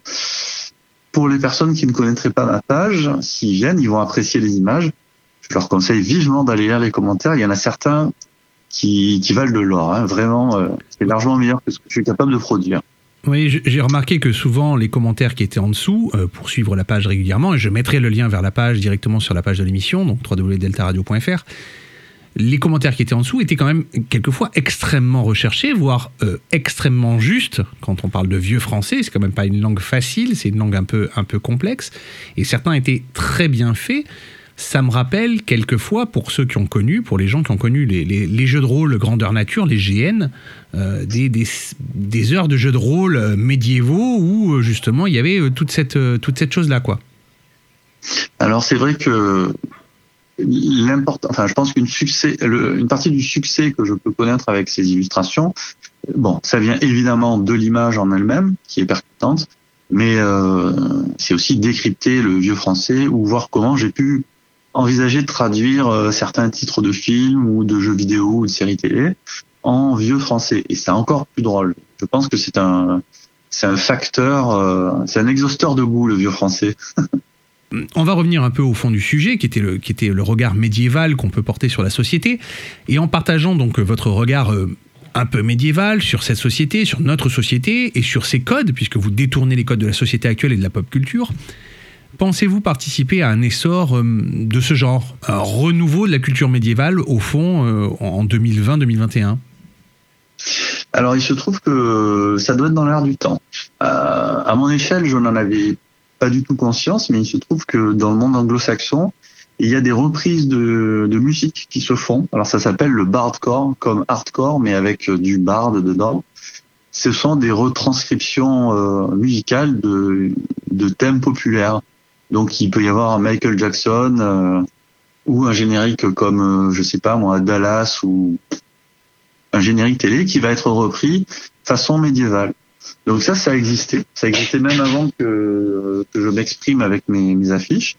Et puis, euh, il y a également des, sites internet parodiques qui, existent. Euh, Il y a un générateur d'images à partir de la tapisserie de Bayeux qui permet de faire des images assez amusantes. Et il y a toute une communauté qui s'est déjà emparée de ça. On va dire que, en ce qui me concerne, la différence, c'est l'aspect plastique, puisque je suis dessinateur. Et donc, je ne dépends pas d'une base de données, euh, notamment de la tapisserie Bayeux, pour produire mes images. Donc, j'ai plus de souplesse. En ce qui concerne euh, l'essor, euh, l'essor médiéval en général, je ne sais pas si ça va durer ou pas. Mais c'est vrai que, comme je le disais tout à l'heure, euh, il y a un petit écho de peste noire et je pense que ce, cet événement, qui date d'il y a plus de 600 ans, enfin pour une des pestes les plus récentes et les plus connues, celle du 14e, euh, a dû quand même considérablement euh, marquer l'inconscient collectif. Avez-vous l'impression que votre art s'inscrit d'abord dans le passé par ses codes médiévaux du coup, ou plutôt plus dans le présent par le détournement des codes populaires? Est-ce que vous sentez plus un homme du passé ou un homme du présent, voire même du futur? Alors, je me sens eh bien, j'essaie vraiment d'être une passerelle entre les deux. Alors, je dirais ni l'un ni l'autre. Euh, au départ, ce qui m'a amusé dans ma démarche, c'était euh, de prendre le regard de l'industrie cinématographique actuelle qui va déformer la réalité du passé. Quand on regarde un film historique, il en dit plus sur la période où il a été fait que sur la, la période où il a eu lieu. Donc, quand on regarde un, un des innombrables films sur euh, le roi Arthur, par exemple, on va en apprendre plus sur les personnes qui l'ont fait que ce que ça aurait pu être réellement à une époque du passé. Alors moi, j'ai pris ce point de vue-là, je l'ai complètement renversé, et je me suis dit, qu'est-ce que ça donnerait si je racontais un film à un moine copiste en mineur Comment est-ce qu'il pourrait le retranscrire, lui, avec ses moyens techniques et avec son vocabulaire graphique? Donc en fait, je me suis vraiment inscrit dans une logique de passerelle entre les époques. Et évidemment, euh, changement de canon esthétique euh, étant ce qu'ils sont, euh, c'est là où on va trouver, c'est dans ce décalage qu'on va trouver toute la, toute la saveur de mes images. y a-t-il euh, un sujet que vous souhaiteriez traiter à la sauce en luminure, mais que vous n'avez pas encore osé aborder? Actuellement, non, je suis, je suis assez libre. Euh, je traite essentiellement de culture populaire moderne. Alors j'ai commencé avec euh, les films des années 80-90 puisque voilà, je suis je suis un enfant de ces générations-là, j'ai grandi avec ces films, m'ont formé et puis j'ai pu constater aussi à quel point certains films avaient euh, modifié euh, l'industrie cinématographique, mais je ne me refuse absolument rien. Donc je suis allé vers vers les jeux vidéo qui font aussi partie de, ma culture, les séries, les dessins animés. Pour l'instant, le seul sujet que je n'ai pas abordé, c'est les groupes de musique. C'est quelque chose que je pense garder pour plus tard. Là, je vais essayer d'aller un peu plus au fond de ce que j'ai, ce que j'ai entrepris, et je ne vous cache pas que la tâche est, est immense. Il y a beaucoup, beaucoup de choses à faire. Vos enluminures sont pour la plupart très proches euh, dans ce que le grand public imagine de cet art. Donc, Avez-vous suivi des formations spécifiques autour de l'art de l'enluminure C'est difficile à dire. Comme avec euh, Jean-Luc Leguet, par exemple, qui est maître enlumineur, qui enseigne au CITIL en région parisienne, qu'on avait reçu sur l'antenne de Radio Delta il y a déjà un petit moment. Ou est-ce que c'est un pur travail d'autodidacte Vous êtes rentré là-dedans euh, parce que voilà, vous aimez bien le truc, vous aviez essayé, mais vous n'avez pas forcément une formation autour de l'enluminure? Alors, je n'ai effectivement aucune formation autour de l'enluminure je suis dessinateur et j'ai donc un regard, euh, je suis capable d'analyser une image. Euh, et d'ailleurs, je me suis perfectionné et je suis encore en train d'évoluer euh, sur le travail dans l'aluminium. par contre, j'ai un amour tout particulier pour le Moyen Âge et son incroyable richesse, parce que c'est une, une période qui a été très très vaste, beaucoup plus diversifiée qu'on peut l'imaginer, et qui recèle de véritables petits trésors il y a des années de ça, j'avais fait un jeu de rôle. J'avais joué un prêtre et euh, dans les jeux, personne veut jouer prêtre. L'Église, enfin, tout ce qui est lié à la religion euh, véritable, personne n'en veut. Du coup, je me suis dit, je vais partir à, contre, à contre-pied de ça. On va m'attendre sur un registre, je vais le décaler. Et donc, à l'aide d'un ami, nous avions fabriqué une Bible en cuir, en relié, que je possède toujours, à l'intérieur de laquelle j'avais refabriqué une Bible complètement délirante, avec une genèse complètement euh, fabulée, etc. Et il y avait déjà à ce moment-là des détournements dans l'humilion. Donc, ce que vous me voyez faire maintenant, c'est pas mon coup d'essai. J'avais déjà fait ça il y a un moment et donc j'avais animé des messes euh, assez délirantes où les gens euh, venaient se marrer en fait parce que je disais que des bêtises. Et donc ce que je fais là, je l'avais déjà un peu fait par le passé. Mais bon, là, ce qu'il y a de particulier avec euh, la, force des réseaux sociaux, c'est que j'ai de la visibilité, tout simplement. Lorsque j'avais fait ça la première fois, c'était devant 25 euh, ou 30 personnes qui me suivaient et qui allaient à mes messes. Et c'était à l'intérieur d'un jeu de 300 personnes. Donc, voilà, je n'avais pas la visibilité que, que j'ai actuellement. Vous avez donc commencé par euh, le jeu de rôle, et c'est de là que vient, euh, on va dire, votre genèse personnelle de l'enluminure, si j'ai bien saisi ce que vous veniez de me dire. Est-ce que... Euh, oui. Oui, si j'ai bien saisi, hein, du coup, c'est bien ça. C'est là où vous avez commencé, et c'est la première enluminure, elle date de là, a priori. Hum, Quasiment, oui. Ouais, quasiment. Donc vous avez commencé donc par le jeu de rôle, donc vous êtes, on va dire, quelqu'un, un rôliste, quelqu'un qui a fait du jeu de rôle pendant un moment. Est-ce que vous vous sentez toujours proche de cet univers-là? Euh, dans le sens euh, jeu de rôle médiéval Est-ce que vous continuez dans cet univers-là ou est-ce que c'est quelque chose qui fait, euh, ouais, c'est juste votre passé de, jeune, de jeune rôliste qui date? Alors, c'est une, passion qui a évolué. Donc, en fait, au départ, ce qui m'intéressait, très honnêtement, c'était de, courir dans la forêt avec une hache en mousse. Et puis, voilà, c'était un peu le côté action qui me plaisait. J'ai glissé progressivement vers quelque chose de plus théâtral, qui était plus lié à l'improvisation, puisqu'il s'agit de jeux de rôle en grandeur nature, donc où on est costumé, etc. C'est devenu de plus en plus quelque chose de théâtral et de sophistiqué. Et ensuite, esthétiquement, j'ai commencé à, moins adhérer à ce que je voyais. Et les choses sont devenues un peu plus sérieuses. Et actuellement, j'appartiens à une, une association de reconstitution historique de la fin du XIVe siècle. Et là, euh, c'est autre chose. On joue pas vraiment un rôle du côté ludique, mais par contre, on représente un personnage avec euh, le maximum de sources possibles. Donc, on va beaucoup se nourrir d'enluminures, de gisants aussi, qui sont des statues mortuaires, qui sont de véritables photographies euh, stylisées, idéalisées, mais de l'équipement qu'on pouvait porter à telle ou telle période. Donc, on va dire que une partie de mon exactitude vient de ce parcours et vient du fait que actuellement je suis reconstituteur. Je sais que les festivals et les, grands, et les grands rassemblements sont encore un peu improbables en ce moment, puisqu'on est toujours en période de confinement au moment où on enregistre. Mais je me doute que certains festivals ont déjà au moins posé des jalons pour vous avoir sur leur stand, ou du moins pour vous faire venir. Donc, est-ce que vous irez faire ces festivals en tant que Simon de Tuyère, donc en tant que dessinateur, en lumineur pop, dirons-nous Est-ce que vous irez à la rencontre de votre public euh, quand ce sera possible? Alors tout à fait. Euh, à mon grand regret, donc il y a des manifestations sur lesquelles j'ai été convié euh, un peu au dernier moment. Ça a, tout a été annulé, bien sûr, entre les deux confinements, malheureusement. Et euh, j'ai quand même eu une petite expérience. J'ai fait le festival de Lambesque. Donc c'est pour situer aux auditeurs, il s'agit d'une une petite municipalité, un petit village qui est au-dessus de Aix-en-Provence. Il n'y a pas eu beaucoup de monde, mais les échanges que j'ai eus avec les personnes, qui ne connaissaient pas du tout mon travail d'ailleurs, c'était délicieux. Je, je me suis vraiment amusé. On s'est marré en fait.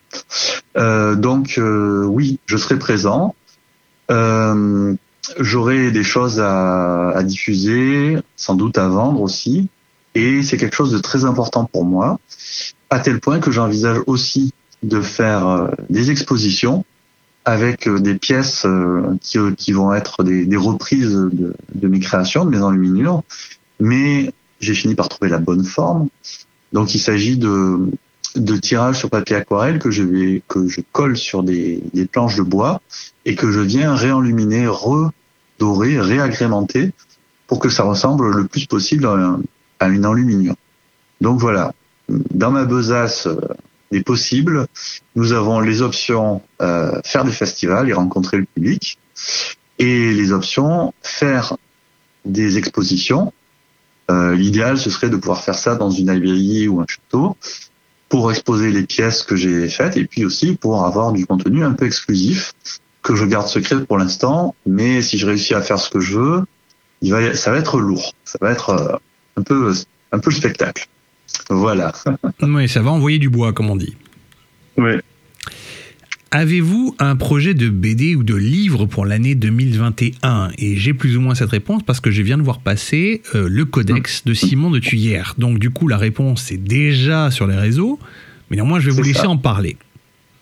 Alors, euh, j'ai assez rapidement été euh, approché par plusieurs personnes qui m'ont très très vite proposé de faire un recueil euh, en financement participatif, j'ai fini par trouver euh, la personne qui me convenait le mieux et qui avait assez d'expérience aussi pour me seconder parce que je n'ai je n'ai pas de métier dans la fabrication du livre.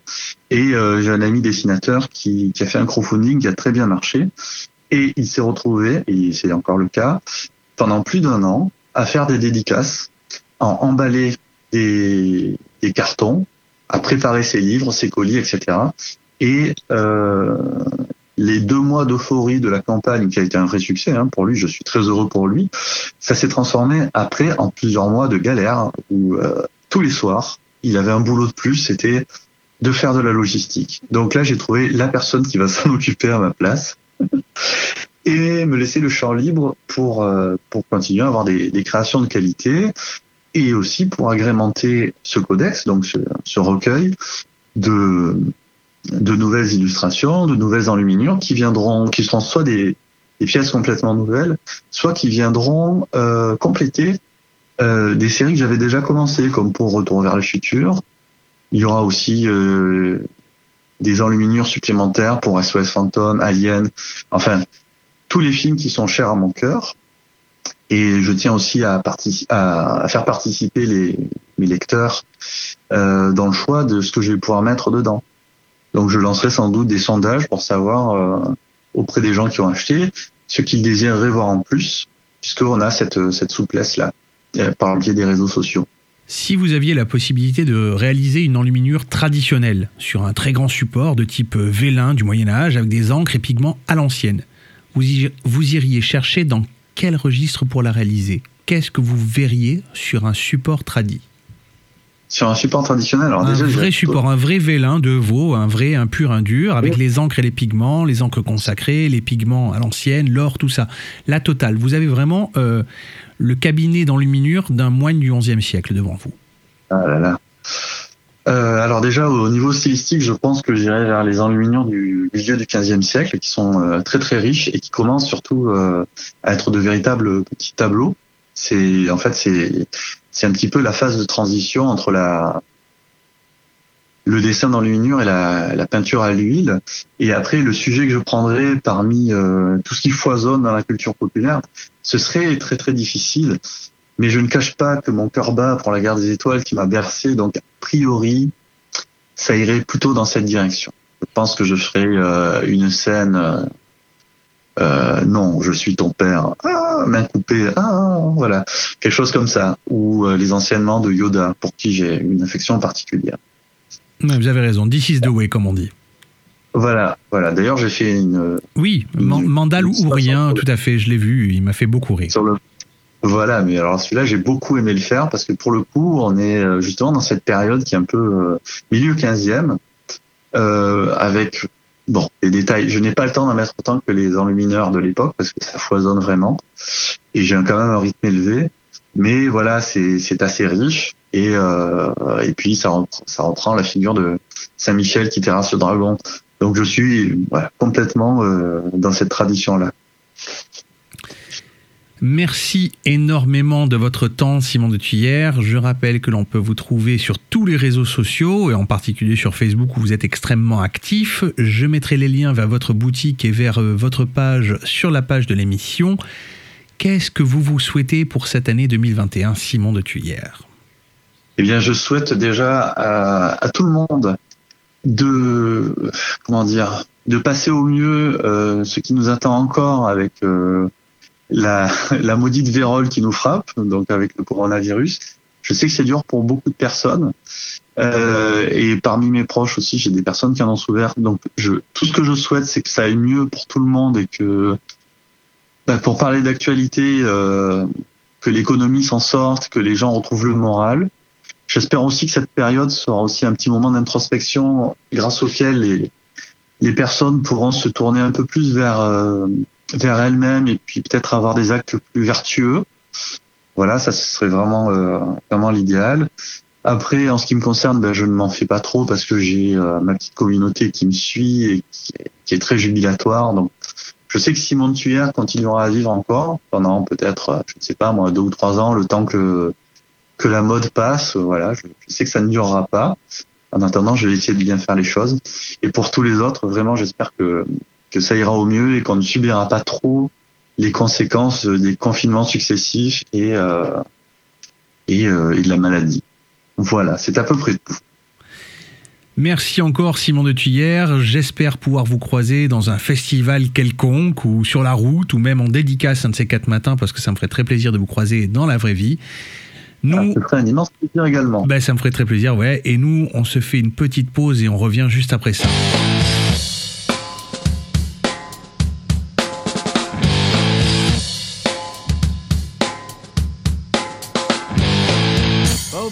Baby,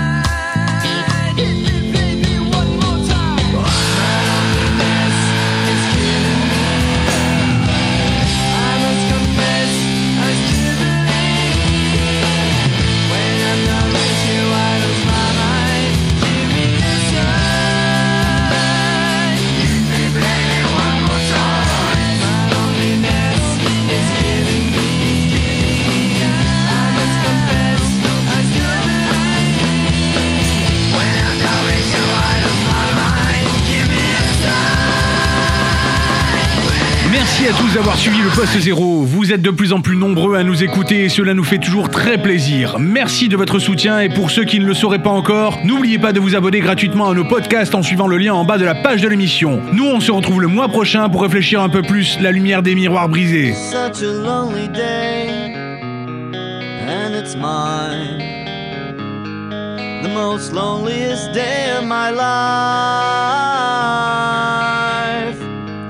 Such a lonely day should be banned. It's a day that I can't stand.